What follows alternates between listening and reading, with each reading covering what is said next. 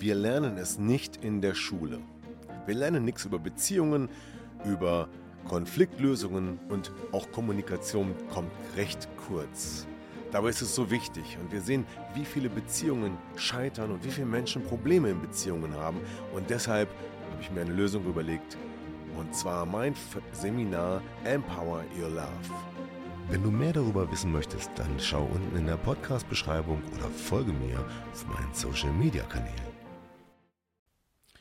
Ja, hallo. Und jetzt geht es weiter mit dem zweiten Teil des Themas, warum unsere Eltern schuld sind an unseren Beziehungsproblemen. Viel Spaß!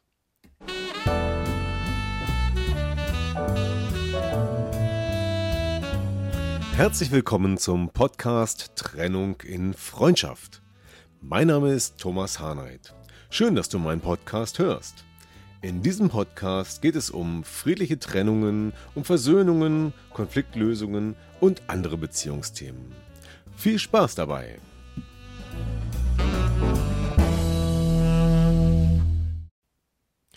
Ja, jetzt geht es darum, wie unsere drei Ichs dafür zuständig sind, ähm, dass es in der Kommunikation zu Problemen kommt und was man dagegen tun kann.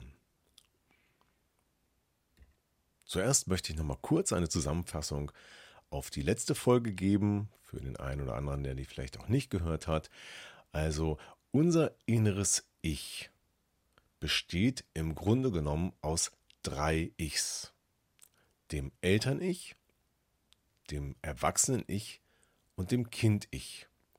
Und diese drei Ichs sind im Laufe unserer Erziehung und Prägung entstanden und enthalten immer noch die Elemente, die wir als Kind mal waren, die wir von unseren Eltern sozusagen kopiert haben und die wir über die Erziehung als Erwachsener mitbekommen haben. Und in diesen drei Ebenen ähm, bewegen wir uns ständig, wenn wir uns verhalten und vor allen Dingen, wenn wir kommunizieren, und zwar unbewusst. Und je nachdem, in welcher Ebene man sich befindet, spricht man zum Beispiel aus dem Eltern-Ich belehrend oder fürsorglich zu dem anderen. Ähm, oder wenn man sich zum Beispiel im Kind-Ich befindet, dann reagiert man oftmals rebellisch oder angepasst. Und darin liegen die Ursachen für Störungen in der Kommunikation. Und wie sich das verhält, das kommt jetzt. Ja, und das könnte beispielsweise folgende Situation sein. Hallo Liebling, endlich bist du zu Hause, schön dich zu sehen. Ich habe dir etwas zu essen gekocht, das Essen steht auf dem Herd. Ja, und ähm, für morgen habe ich dir einen Arzttermin gemacht, um 9 Uhr. Bitte aber sei pünktlich und vergiss deine Versichertenkarte nicht. Und am Freitag wolltest du auch mit deinen Freunden Tennis spielen, nicht wahr? Ja, ich habe dir schon mal den Platz reserviert.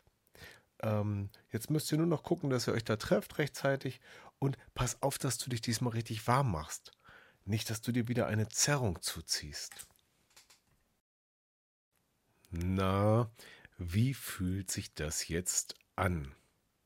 Ja, für den einen oder anderen ist es vielleicht ganz normal. Er sagt sich, Mensch, toll. Ich freue mich, dass äh, mein Partner sich so toll um mich kümmert. Für den einen oder anderen ist es aber vielleicht ganz schlimm und äh, dem läuft der kalte Schauer den Rücken runter, weil der denkt sich, Mensch, ich werde hier behandelt wie ein kleines Kind. Ich kann mir meine Arzttermine selber machen. Ich kann mir erst recht meine Verabredungen mit meinen Freunden selber organisieren und äh, möchte erst recht nicht wie ein kleines Kind behandelt werden. Ja, denn das ist genau die Ebene, die von dem Partner hier in dem Beispiel eingenommen wurde. Das war das Eltern-Ich, das fürsorgliche Eltern-Ich. Und das spricht natürlich ein kleines Kind an. Und nur wenn die andere Seite auch als kleines Kind gerne angesprochen werden möchte und dann in der Rolle des angepassten kind, Kindes ist, dann passt das. Dann kann das so laufen und alles ist in Ordnung. Alles ist Friede, Freude, Eierkuchen. Aber wehe, wenn sich das ändert dann entstehen Störgefühle Und dann kommt vielleicht das rebellische Kind raus, ja, und rebelliert dagegen und sagt, ich will aber dein Essen nicht. Ich will aber deine Termine nicht vorgesetzt bekommen mit meinen Freunden. Ich kann das schon selbst. Und vielleicht geht es auch dann in das belehrende Eltern-Ich mit der Ebene, äh, so macht man das aber nicht. Also ähm, die äh, Termine kann ein erwachsener Mensch immer noch selber machen. Und vielleicht geht es auch in das Erwachsenen-Ich, wo es dann rein sachlich und vernünftig betrachtet wird. In jedem Fall liegt aber bereits ein Konflikt vor, wenn der Partner diese Kommunikation so nicht akzeptiert und äh, dagegen entweder aktiv angeht oder das vielleicht sogar noch akzeptiert, aber im Inneren das gar nicht möchte und äh, den Konflikt einfach nur nicht an die Oberfläche bringt, sondern vielleicht gute Miene zu diesem bösen, in Anführungszeichen, Spiel macht.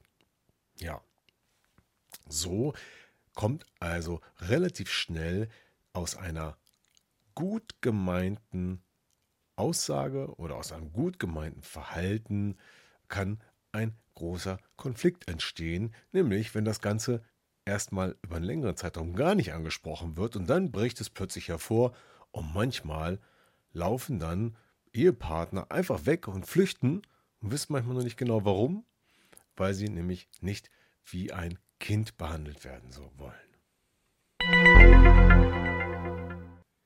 Ja, und so ähnlich wie die Ansprache aus dem fürsorglichen Eltern-Ich äh, keine gute Kommunikation hervorbringen kann, passiert das Gleiche aus dem belehrenden Eltern-Ich.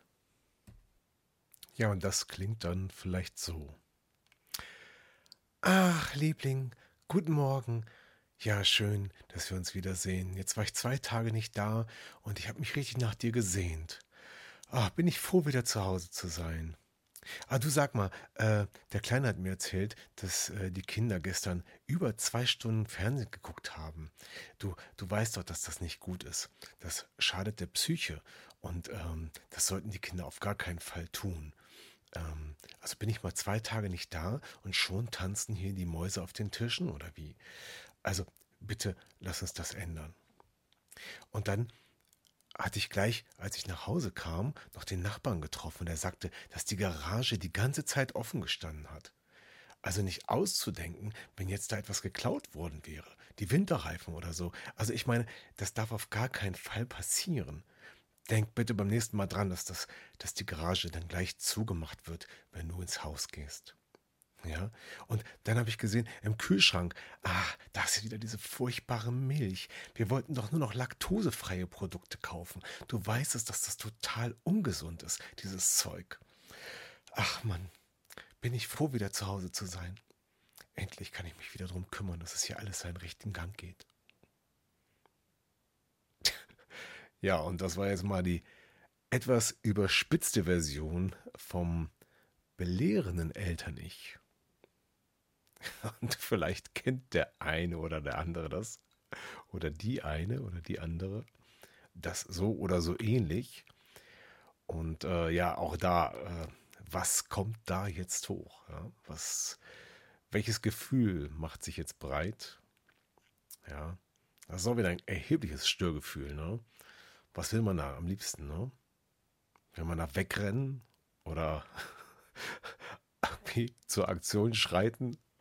Ähm, damit Ruhe ist. Auf jeden Fall ist das schon sehr krass gewesen, dieses Beispiel.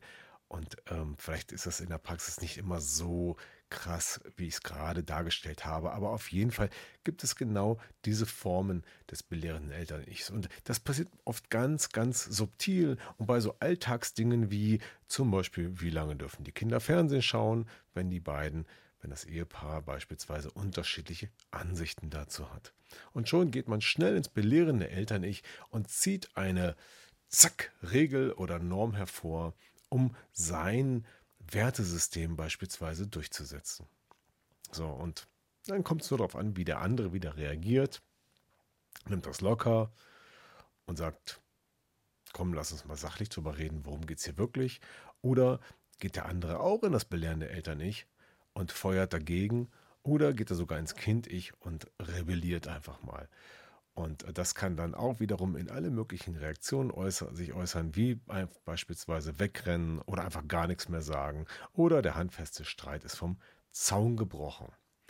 So, zwei ganz beinahe alltägliche Muster, die in uns allen mehr oder weniger drinstecken und die alle auch einen gewissen Sinn haben nämlich zum Überleben beizutragen, die Normen und Regeln einzuhalten, ja, denn ohne Struktur funktioniert es auch nicht, aber gleichermaßen auch wiederum dazu führen, dass es Konflikte geben kann. Und was soll man jetzt tun, wenn man in dieser Situation ist und feststellt, hey, du bist gerade im belehrenden Eltern nicht oder im fürsorglichen Eltern nicht, oder wenn man vielleicht sogar selber feststellt, oh, Meistens merkt man es ja nicht, ne? Ich bin gerade im belehrenden Eltern nicht. Ich bin gerade im fürsorglichen Eltern nicht. Was kann man dann tun? Die Lösung für das Problem. Tja, wenn das Bewusstsein oder wenn die Bewusstheit erstmal hergestellt ist, dass man erkennt, oh Mensch, ich bin gerade im Eltern nicht, dann ist schon mal ein wichtiger Schritt getan. Und dann ist die ja, relativ einfache Lösung, aber dennoch nicht einfach, ganz ehrlich, der Weg aufs Erwachsene zu gehen, nämlich in die vernünftige, sachliche Ebene, ohne Emotionen, einfach rein sachlich zu sagen, hey, Moment mal, ich habe gerade bemerkt, dass du das und das gemacht hast. Das finde ich nicht so gut. Können wir das ein bisschen anders machen?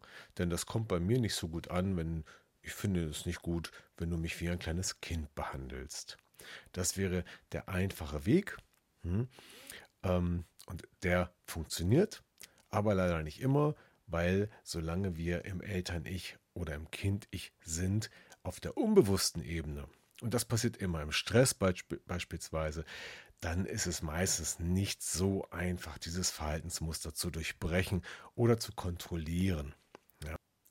Dann helfen Coaching-Methoden, die mit denen man die inneren Zustände im Unterbewusstsein verändern kann. Ja, und dann kommen die ganz tief verankerten, verstaubten Verhaltensmuster an die Oberfläche und können entweder neutralisiert oder durch neue ersetzt werden.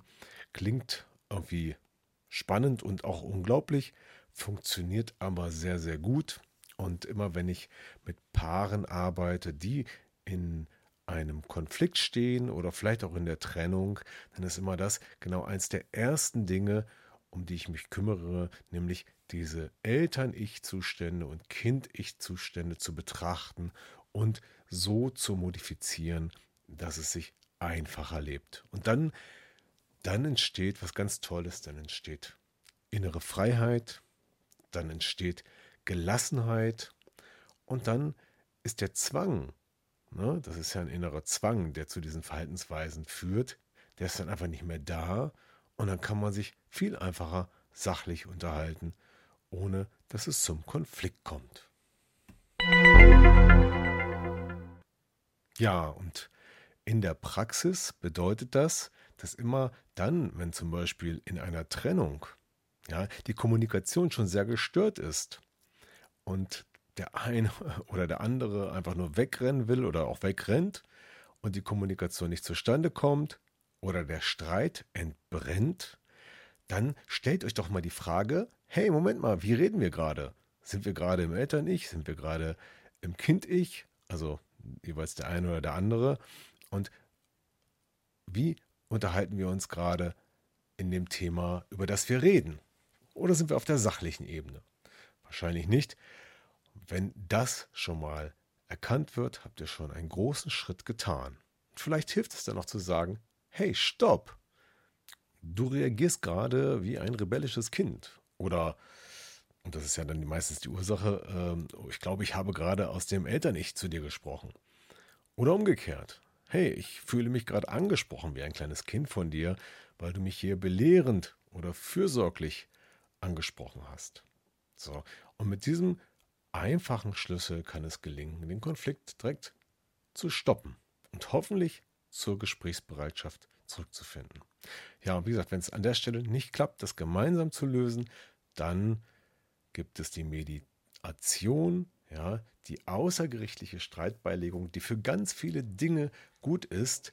Und zwar, ob es nun ein Streit ist, der in der Beziehung passiert, in der Familie, im Job, im Verein, mit Freunden, mit Nachbarn, egal. Es geht immer um ähnliche Muster in der Kommunikation und im Verhalten.